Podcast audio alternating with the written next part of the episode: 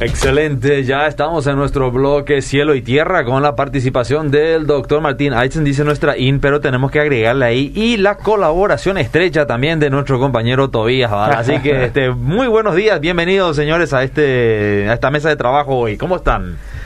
Muchas gracias, Edgar. Bueno, ya que preguntabas cómo están, yo debería estar deprimido. ¿Sí? sí. A punto de. Eh, pero como mi gozo no depende del fútbol, sino del Señor, entonces como dice aquella canción, lo que el mundo no me dio no me lo puede quitar. Eh, pero pobres aquellos olimpistas que solamente se nutren del fútbol. Sí, estaremos eh, con serios problemas ahí entonces. No, eh, estamos muy bien, muchas gracias. Yo por lo menos y a Tobías afuera le he visto feliz también, eh, aunque como buen cristiano no se alegra de que Olimpia esté en un no, no, lugar. Su, felicidad viene por otro punto, ¿no? Sí, claro. No, pero hasta hasta te da lástima, o sea, en mi caso, por ejemplo, o sea, verle a un, club así tan tan grande en esta situación en la que está, no solamente deportivamente, sino que institucionalmente. Y anímicamente también anímicamente. hoy Mickey vino yuru bollo le decimos así que parecía un bollo en su boca que eh, por lo feliz del, triunfo 2 a 0 ayer justamente contra contra Olimpia no, no, le quiero pichar su globo pero hasta ahora cualquiera ya le gana a Olimpia.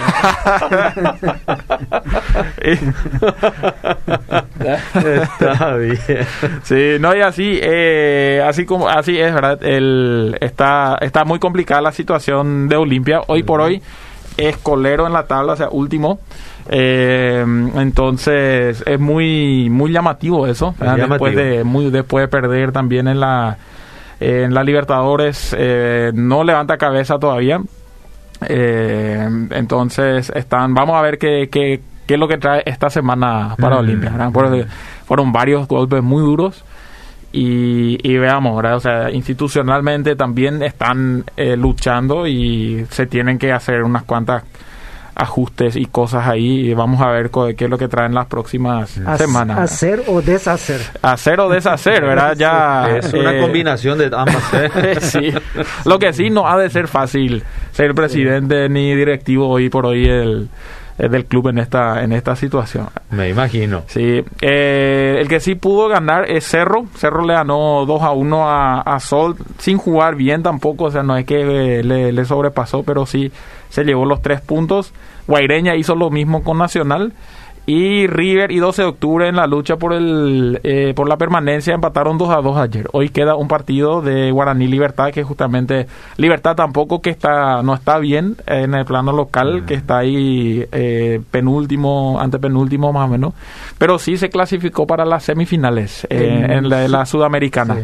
Quiere decir que está concentrando las fuerzas, ¿eh? Con Santos. Contra Santos, sí, fue muy bueno. O sea, le, sirvió el gol de visitante que hicieron, por más que perdieron en, en Brasil. Eh, el gol de visitante le valió esta vez con un 1 a 0 en los últimos minutos de Sebastián Ferreira. Eh, logra clasificar eh, Libertad. Así que sigue siendo eso una regla en, el, sigue siendo, en la Copa Libertadores. Acá en Sudamérica, sí. bueno, en todo lo que es Libertadores, Sudamericana, todo ah, eso sigue siendo. Europa sí dejó esto para las con sus competencias ya no, no sirve más. Pero hoy por hoy, acá en Sudamérica sí el gol de visitante todavía tiene el, eh, el valor. Eh, y bueno, entonces está así la, eh, la situación en el campeonato local. ahora, ¿qué, son? Yo creo que en 25 minutos, en 25 minutos juegan los Pinandí mm, en Rusia. En Rusia. en Rusia, en el el Mundial de Fútbol Playa que en 2019 tuvimos acá en Paraguay. Esta vez es en Rusia. Eh, a Paraguay ya jugó dos partidos, no le ha ido bien, perdió los dos contra Japón y contra Rusia. Eh, pero hoy juega justamente en 25 minutos a las 12, juega contra Estados Unidos. Así que ganando ahí y si Rusia pierde, eh, puede clasificarse a cuarto. Pero es y ya otra vez con la calculadora. En realidad, nosotros los paraguayos, esa es la nuestra fuerte, ¿verdad? Nos gusta, ahí es más apasionante. Es nuestro mejor juego. Es nuestro mejor juego, sí. Entonces, así estamos otra vez, ni en el fútbol playa nos salvamos de eso. Y sí, algo histórico para Paraguay. Mm. Eh, mañana empiezan los Juegos Olímpicos, o sea, los Juegos Paralímpicos. Los Paralímpicos. Que, que son eh, los Juegos Olímpicos para las personas con discapacidad, las personas con necesidades especiales o capacidades especiales. Eh, Paraguay por primera vez tiene una delegación que participa en esa en esta en estos juegos. Eh, son son dos, eh, dos atletas. Está Melissa Tilner, ella eh, ciega y va a correr los 100 metros llano. Entonces ella es lo interesante, tiene un tienen un guía un, un corredor guía que, que, va corriendo a la velocidad de ellos y tocándole constantemente para que ellos sepan cómo mantenerse en el, carril. Así es. Entonces, eh, Melissa va a estar eh, corriendo los 100 metros con Víctor Duarte, justamente que es su, su compañero guía, y Rodrigo Hermosa, eh, nadador que, que, no tiene un brazo, entonces él lo hace en los 50 metros libres. Así que esperemos lo mejor para nuestros eh, atletas de alto rendimiento realmente en sus áreas eh, que nos van a estar representando en los Juegos Olímpicos por hmm. primera vez y ojalá nos toque una medalla al por lo menos eh, también en estos en estos juegos. Como eh, por primera vez vamos a estar así que, eh, se puede armar un se puede hacer el camino ahí mm. y bueno para los que quizás no conocen los Juegos Paralímpicos son se divide en tres tres segmentos o sea tres discapacidades le dicen ellos. Una es la física otra es la visual y otra es la intelectual. Entonces, eh, todos los que de repente tienen eh, algún déficit visual compiten en su categoría ah, eh, justamente en esos déficits. Después hay que tienen discapacidades físicas, qué sé yo, justamente como Rodrigo, que le falta un brazo, otros le faltan las piernas, entonces ellos tienen su propia sección, digámosle, y hay las que tienen la discapacidad intelectual. Así que eh, va a ser va a ser interesante, está en auge también esas esos Juegos Olímpicos, o sea, cada vez más personas y empresas están auspiciando eso. Mucho apoyo a nivel internacional. Hay mucho apoyo a nivel internacional, entonces vale la pena ver también y ver el esfuerzo especialmente que, que personas como eh, con, con que de repente tienen las discapacidades que nosotros quizás no, no, no conocemos, pero cómo se esfuerzan en medio de esas dificultades. Justamente leí un poquito acerca de Melissa. Ella dijo que, el, que recién a los 10 años ella se volvió ciega y el competir eso a ella le cambió la vida ella no era ella era sedentaria ella no, no practicaba el deporte pero una vez que eh, le agarró la ceguera empezó a practicar el deporte y eso le cambió la vida a ella así que eh, va a ser algo algo interesante de seguirla a nuestros atletas eh, paralímpicos. Y bueno, ojalá que para el próximo programa ya tengamos novedades. Sí, ojalá ya tengamos. Yo creo que el primero que van a dar, no sé, o sea, que va a entrar en acción, no sé nomás cuándo, pero va a ser Rodrigo. Eh, entonces, eh, veamos cómo, cómo les va. Ellos ya se encuentran en, en Japón, ya instalados en la. en las, en las instalaciones ahí del, de la Villa Paralímpica eh, ¿cómo se llama? Pero en, volviendo de... No, una pregunta, antes que te vaya la historia. ¿Y ahí no hay gente que identifica como discapacitados sin serlo realmente? Y yo Porque viste que en los otros juegos ahí había una... Sí, una levantadora de pesas que realmente era hombre, pero identificada como mujer. Claro, y lo mismo en la, la selección canadiense de fútbol también. Eh, una eh, persona trans, será que ya está y no sé, o sea, va todo avalado por... O sea, yo sé que nadie quiere ser discapacitado, pero por ahí alguien quiere ganar una medalla y después dice, bueno, yo me identifico como discapacitado porque no soy tan bueno en fútbol o en correr como otros, entonces ahí entra ya. Y yo, o sea, sí o sí, eh, supongo, ¿verdad? Que tiene que ser... especulación. Sí, claro, pero, tiene que ser avalado por un médico mm. oficial, De, o sea, con el... Eh, con la como la documentación correspondiente. Lo que yo sí sé que en justamente los juegos que, le incluyen a los ciegos, eh, no todos tienen el mismo nivel de ceguera. O sea, hay algunos que tienen muy poca visibilidad, otros ninguna visibilidad. Entonces ellos sí tienen, por ejemplo, parches que se tienen que poner para que todos estén en la misma, en las mismas mm. condiciones. Entonces de ahí más o menos de alguna manera le eh, ya le ponen al mismo nivel, ¿verdad? Mm. Después las eh, Después, el tema de las discapacidades físicas es obvio, ¿verdad? O sea, si te falta una pierna, eh, bastante obvio ahí, ¿verdad? De que sí eh, está capacitado, o sea, está en condiciones como para participar. Pero seguramente tienen ahí sus medidas de control y todo eso también. Hmm. Interesante. Sí, va a ser, va, a estar muy interesante esta, estos Juegos Paralímpicos. Y volviendo de Japón, eh, quiero venir a Picada Lorito. No sé quién conoce Picada Lorito. Picada Lorito es eh, una comunidad, una colonia eh, que le dicen cerca de Pedro Juan Caballero. Mm. Y ahí Dios obró de una manera poco ortodoxa, digámosle, ¿verdad? Eh, muy fuera del, cuadrado como nosotros le, le encasillamos. Lo que sí, Picada, Picada, Lorito es conocido por ser plantación de, marihuana. O sea, ahí mm. viven todos los marihuaneros, o sea, todos, los plantadores. los plantadores viven por ahí, así que esta, las, las noticias que vienen de Picada Lorito mayormente tienen que ver con quema de, eh, plantación de marihuana, eh, secuestros, eh, asesinatos, todo eso es de la zona. Bueno, ahí su, activa la escuela deportiva Luz y Vida. Entonces ellos empiezan y empiezan a tener problemas muy pronto porque hay eh, de, algunos jóvenes que justamente se dedican al rubro de la, de la plantación de marihuana que no les conviene de que haya una actividad evangélica ahí en medio de, su, de sus negocios. Mm. Entonces estos jóvenes tienen como tarea de impedir y eh, molestar lo máximo posible las actividades de estas escuelas deportivas. El pastor Enrique Vázquez sabe de que no conviene confrontarnos, enfrentarnos a ellos. O sea, ahí nosotros eh, no nos conviene para nada. Lo que hacen es empiezan a orar. Entonces ellos a eso se, se dedican, oran y entregan en las manos de Dios esta situación y por un buen tiempo no pasa nada. Hmm. Pero de repente un día Dios sí obró, o sea, digamos, no sé cómo si podemos decirle si Dios obró o qué, pero uno de estos jóvenes es brutalmente asesinado. A partir de ese momento, uno de los padres eh, de los chicos dice, no, eh, es muy peligroso para mi hijo esta, eh, esa cancha, vengan, yo tengo un balneario, ahí tengo una cancha. Y empieza a entrar en contacto más con la escuela de fútbol, le gusta cómo, cómo están trabajando y decide apoyar. Cuando tienen que viajar, él pone su vehículo, él pone, paga la merienda para los chicos. Entonces, cuando vamos a hablar de un mundo, vivir justamente en un mundo de injusticia, eh, acá chocaron la justicia y la injusticia.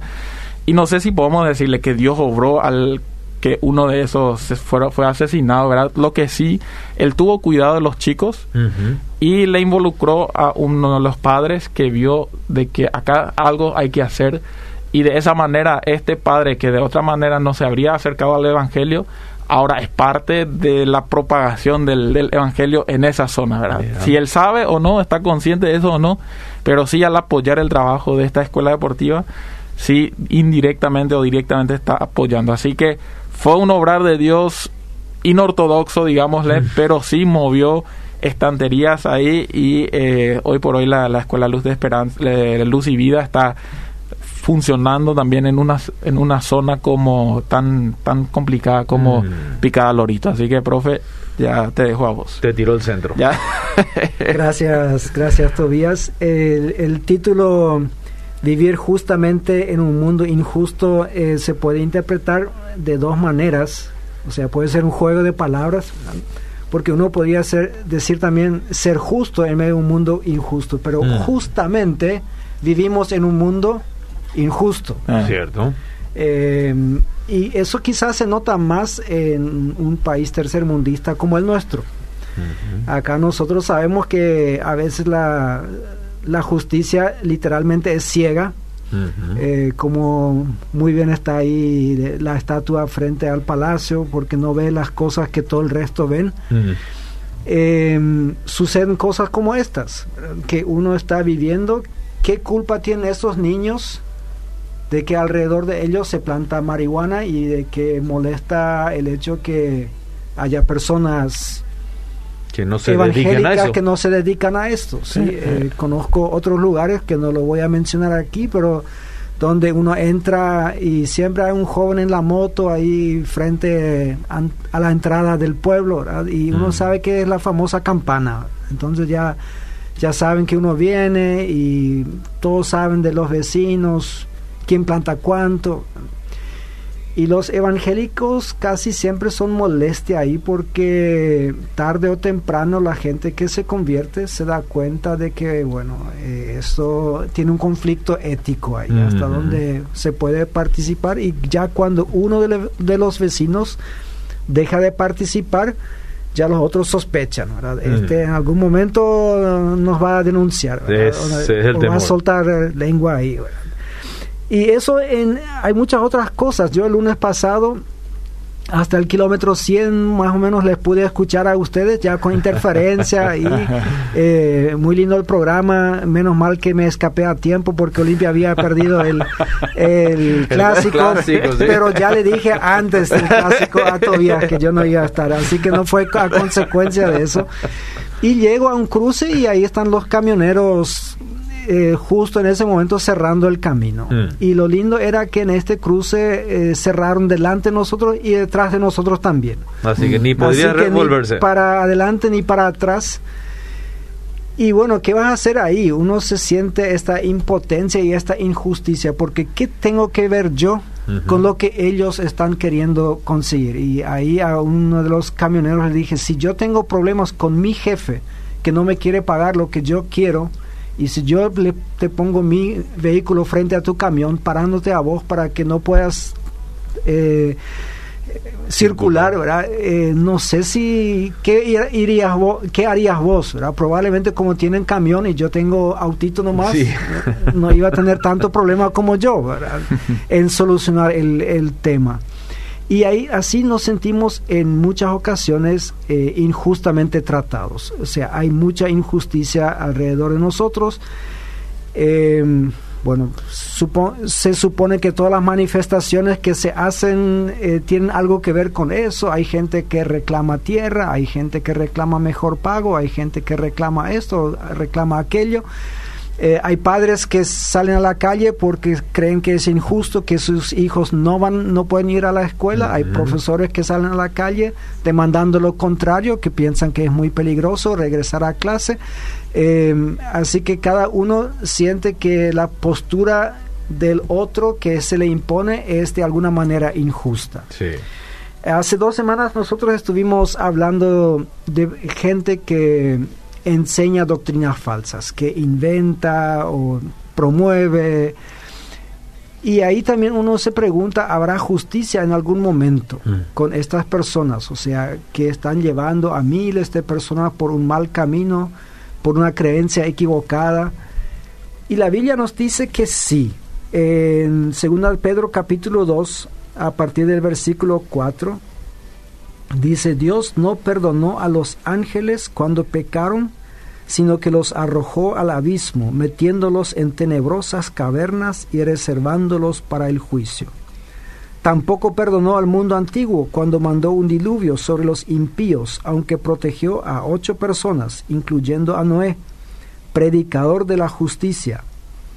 Además condenó a las ciudades de Sodoma y Gomorra y las redujo a cenizas, poniéndolas como escarmiento para los impíos. Por otra parte, libró al justo Lot, que se hallaba abrumado por la vida desenfrenada de esos perversos, pues este justo que convivía con ellos y amaba el bien, día tras día sentía que se le despedazaba el alma por las obras inicuas que veía y oía.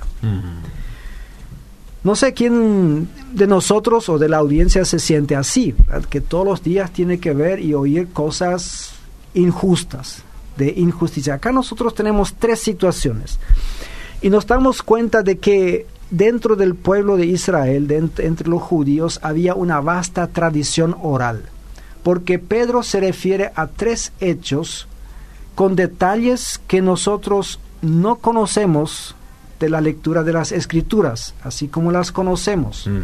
O sea, esto de que Dios no perdonó a los ángeles, sino que los arrojó al abismo, Em, públicamente ahí se maneja el término, la historia, no sé cómo, de que una tercera parte de los ángeles fue arrojado con el diablo al abismo.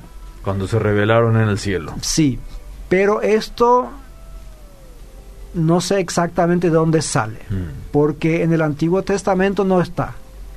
Pero hay un libro apócrifo para nosotros que se llama el libro de Enoch, en donde se habla de esto. Entonces, Pedro acá no dice qué cantidad ni nada. Lo que sí vemos en la Biblia, especialmente en Isaías capítulo 14 y Ezequiel capítulo 28, donde habla del diablo, como él cayó. Se le llama Lucifer ahí o luz de la mañana, depende de las traducciones que vamos a usar.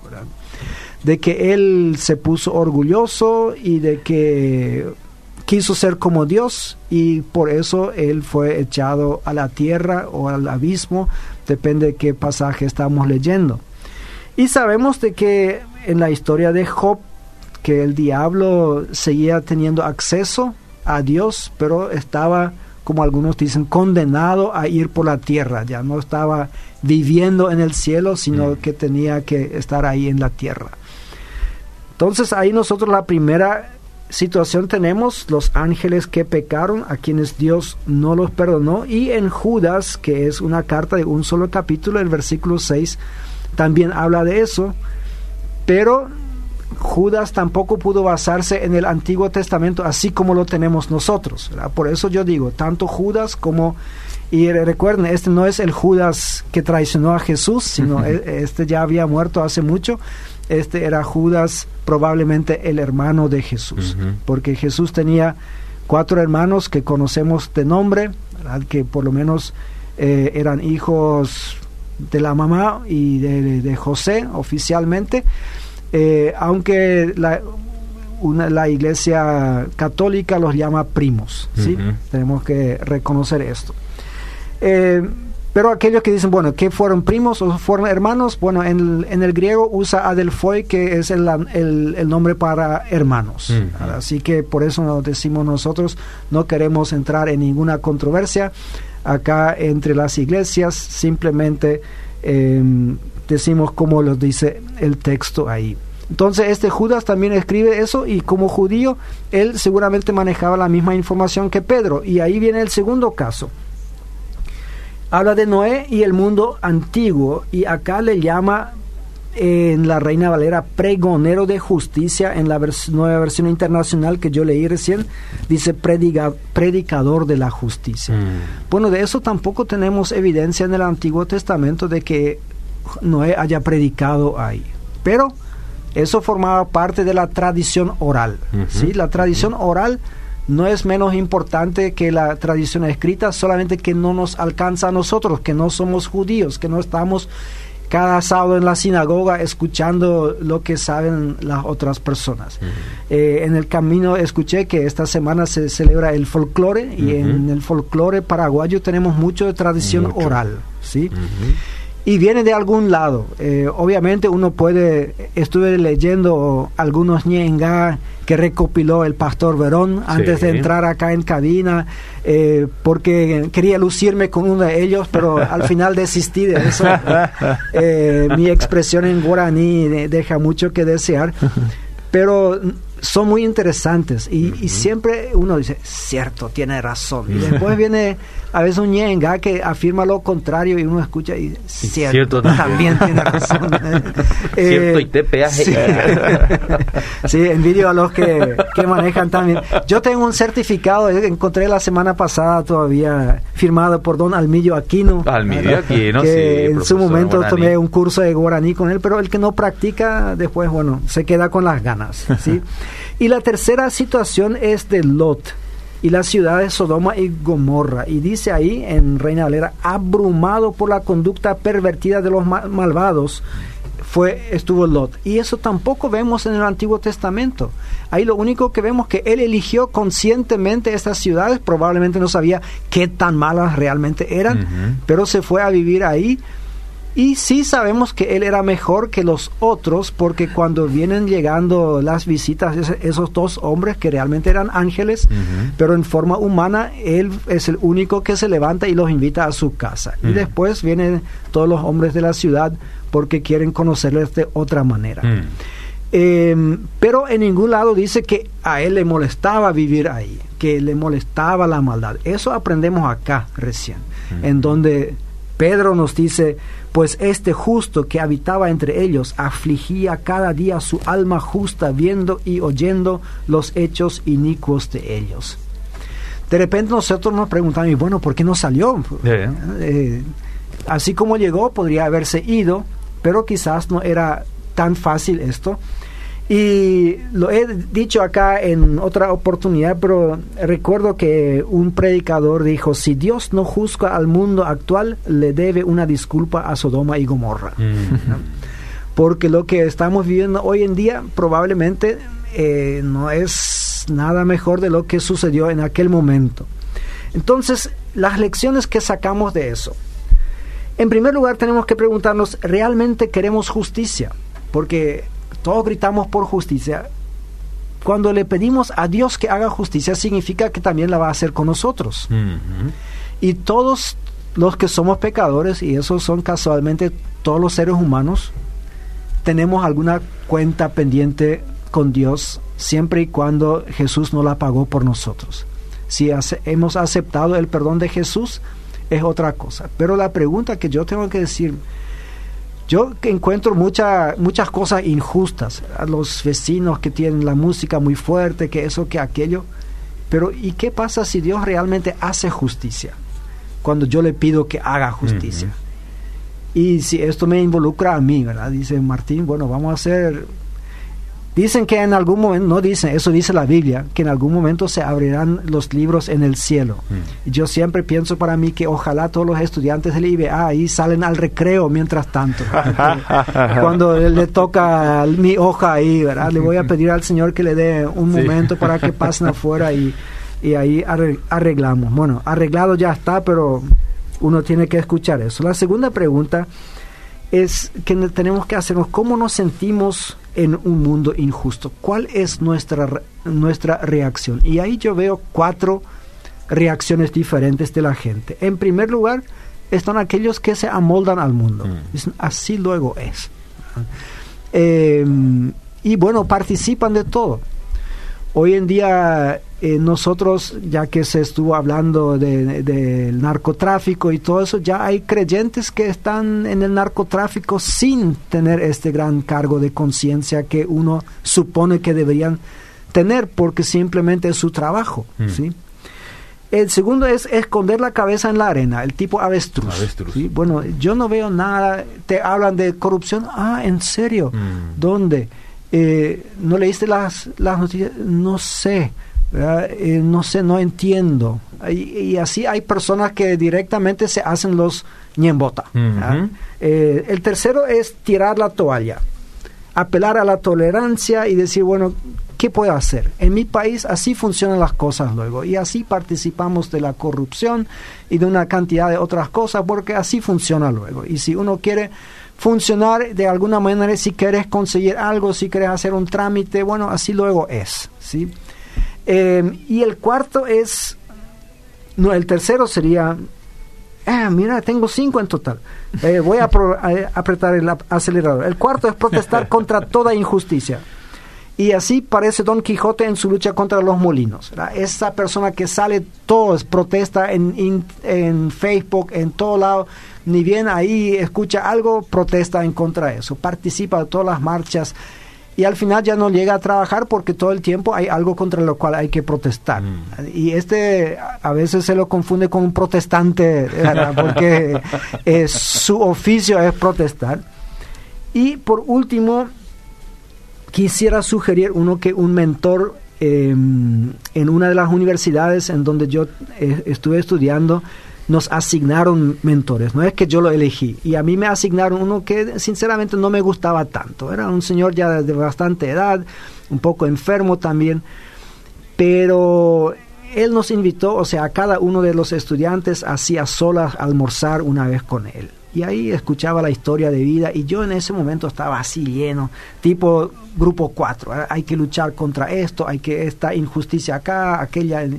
Y él después de escucharme un rato dice, Martín, yo veo que sos muy combativo, mm. te molestan muchas cosas en este mundo. Pero yo te quiero decir que tienes una sola vida y te quiero recomendar que eliges sabiamente las batallas que vas a pelear, porque no podés dejar tu vida por cualquier causa. Y ahí yo empecé a pensar y dije, realmente es así, o sea, ¿cuál de todas esas cosas, qué es primario, qué es secundario, qué es terciario? Ahí nosotros tenemos que tomar decisiones.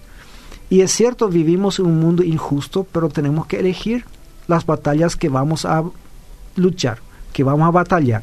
Y probablemente no sean los mismos para cada uno de nosotros. Hay cosas que de repente a mí me importan más que a Tobías, pero ahí es donde yo me quiero meter, o más que a, Edgar.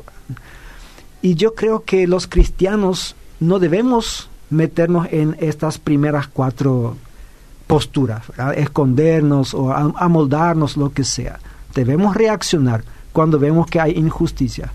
Pero debemos elegir también, o sea, no podemos meternos en todas las cosas que andan mal en nuestro país, porque ahí sinceramente no sé el grado de, éxito que vamos a poder tener. Eh, con eso no le quiero desinflar el globo a nadie que en este momento está diciendo, bueno, los cristianos tenemos que estar a favor de, deforestación cero, o tenemos que estar a favor de que haya más viviendas sociales. Todas son cosas buenas, hay muchas cosas buenas, pero tenemos una sola vida y tenemos que elegir sabiamente en qué lo vamos a invertir. Excelente. Gracias por esa reflexión, señores. Gracias por compartir con nosotros este espacio. Seguimos, Miki.